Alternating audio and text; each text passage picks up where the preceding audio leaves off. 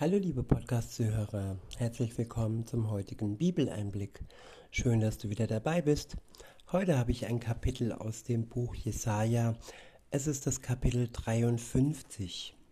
Ich verwende die Übersetzung Schlachter 2000. Der erste Abschnitt ist überschrieben mit das stellvertretende, das stellvertretende Leiden und Sterben des Messias für die Sünder. Ja, und dieses, dieser Abschnitt beweist, dass das Alte und das Neue Testament eng miteinander verbunden sind, dass es viele Hinweise und Voraussagungen gegeben hat, schon im Alten Testament, auf das, auf das Kommen des Messias, auf das Leiden des Messias Jesus Christus. In Vers 1 heißt es, Wer hat unsere Verkündigung geglaubt? Wer hat unserer Verkündigung geglaubt? Und der Arm des Herrn, wem ist er geoffenbart worden? Er wuchs auf vor ihm wie ein Schößling, wie ein Wurzelspross aus dürrem Erdreich. Er hatte keine Gestalt und keine Pracht, wir sahen ihn, aber sein Anblick gefiel uns nicht. Ja, wenn wir auf den Anblick Jesu am Ende seines Lebens schauen, am Kreuz, wenn wir uns vorstellen, wie sein Anblick zu diesem Zeitpunkt war, ja, das kann uns nicht gefallen. Er ist kein Superstar, der glänzt und wie ein Model strahlt. Nein, er litt für die Menschheit. Er ging wirklich ganz tiefes und schreckliches Leid für alle Menschen ein, für mich und auch für dich, liebe Zuhörerin, lieber Zuhörer. Weiter heißt es, verachtet war er und verlassen von den Menschen, ein Mann, der Schmerzen und mit Leiden vertraut wie einer, vor dem man das Angesicht verbirgt. So verachtet war er. Und wir achteten ihn nicht. Ich wiederhole, verachtet war er und verlassen von den Menschen. Ein Mann der Schmerzen und mit Leiden vertraut. Ja, er war der Erste, der verachtet wurde. Und wenn jetzt auch wir aufgrund unseres Glaubens verachtet werden, dann können wir gewiss sein, dass er vor uns schon verachtet worden ist. Und wenn er verlassen wurde am Kreuz, dann können wir gewiss sein, dass wenn man uns verlässt, dass er uns vorausgegangen ist und dass er trotzdem bei, um, bei uns ist und sein Geist uns im Zustand des Verlassenseins trösten wird.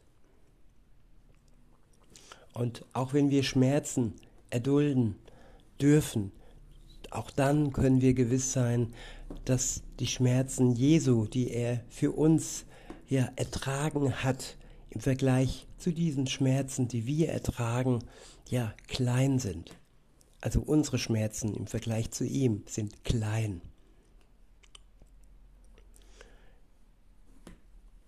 Weiter heißt es dann in Vers 4, für wahr, er hat unsere Krankheit getragen und unsere Schmerzen auf sich geladen. Wir aber hielten ihn für bestraft, von Gott geschlagen und niedergebeugt. Ich wiederhole Vers 4, für wahr, er hat unsere Krankheit getragen und unsere Schmerzen auf sich geladen.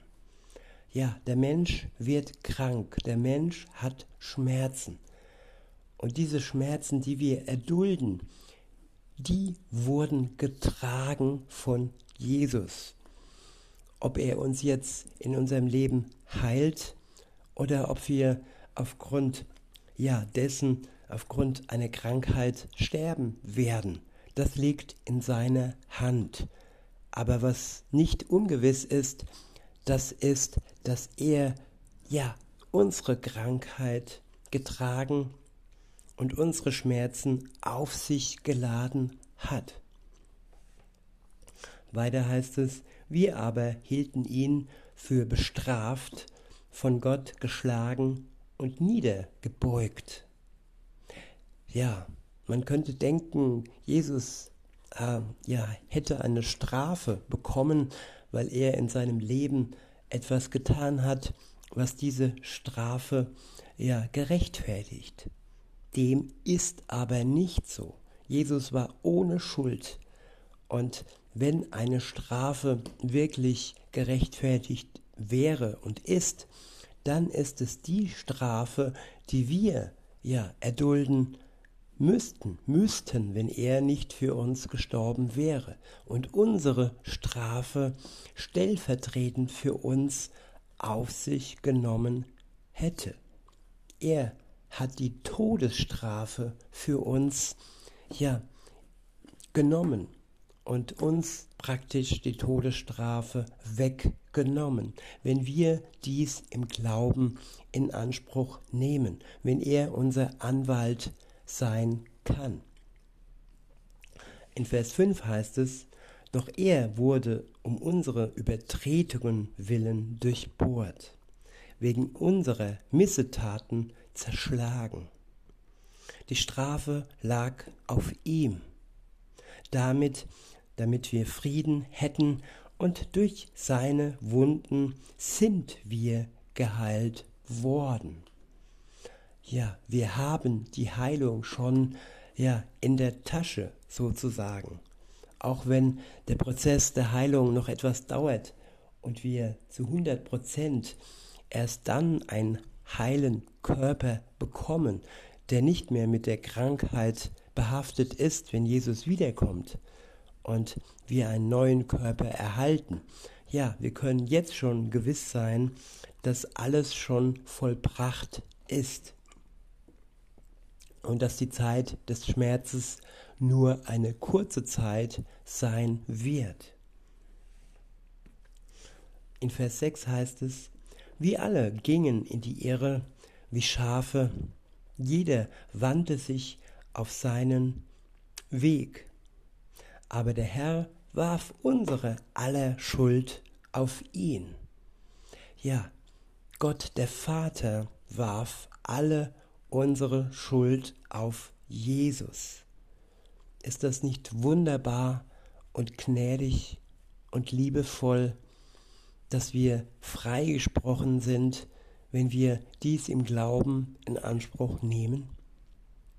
In Vers 7 heißt es, er wurde misshandelt, aber er beugte sich und tat seinen Mund nicht auf wie ein Lamm, das zur Schlachtbank geführt wird, und wie ein Schaf, das verstummt vor seinem Scherer und seinen Mund nicht auftut.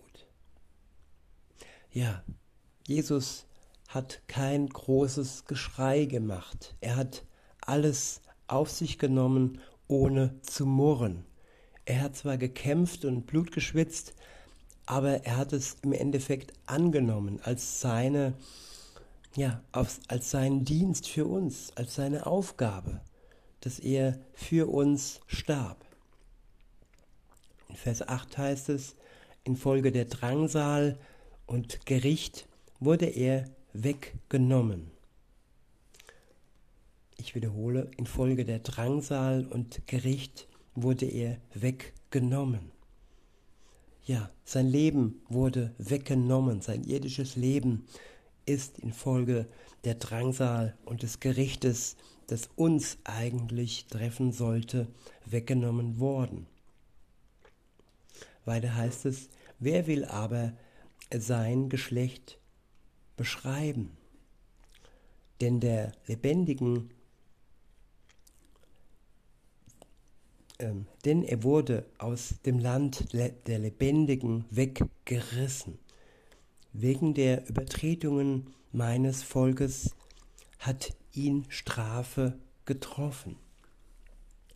und man bestimmte sein Grab bei Gottlosen. Aber bei einem Reichen war er in seinem Tod, weil er kein Unrecht getan hatte und kein Betrug in seinem Mund gewesen war. Aber dem Herrn gefiel es, ihn zu zerschlagen. Er ließ ihn leiden. Wenn er sein Leben zum Schuldopfer gegeben hat, so wird er Nachkommen sehen und seine Tage verlängern. Und das Vorhaben des Herrn wird in seiner Hand gelingen. Nachdem seine Seele Mühsal erlitten hat, wird er seine Lust sehen und die Fülle haben. Durch seine Erkenntnis wird mein Knecht, der Gerechte, viel gerecht machen, viele gerecht machen, und ihre Sünden wird er tragen. Darum will ich ihm die vielen zum Anteil geben, und er wird starke zum Raub erhalten. Ja, all die sogenannten Starken, die im Moment noch hier stark ihr Unwesen treiben, ja, sie sind Raubbeute für den Herrn. Auch wenn sie sich noch stark fühlen, ihre Stärke wird ihnen entrissen werden, wenn Jesus Christus wiederkommt. Weiter heißt es, dafür, dass er seine Seele zum Tod preisgegeben hat und sich unter die Übeltäter zählen ließ und die Sünde vieler getragen und für die Übeltäter gebetet hat. Ja, hier steht die Sünde vieler getragen. Hier steht nicht die Sünde, die Sünden aller getragen. Jemand, der im Glauben nicht in Anspruch nimmt, was Jesus für ihn getan hat, ja, dem kann er und will er nicht seine Sünde und seine Schuld abnehmen. Es ist eine Beziehung nötig, liebe Zuhörerin, lieber Zuhörer, eine Beziehung und die Bitte, dass wir ihn anrufen, dass er, ja, dass wir ihn anflehen, dass er uns erlöst von unserer Schuld, die wir bereuen und wo wir einsehen, dass wir ohne ihn verloren sind.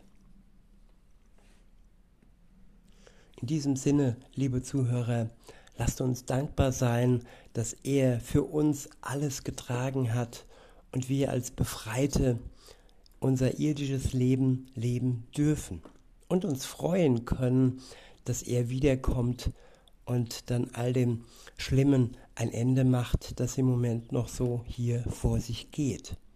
In diesem Sinne wünsche ich euch noch einen schönen Tag und sage bis denne.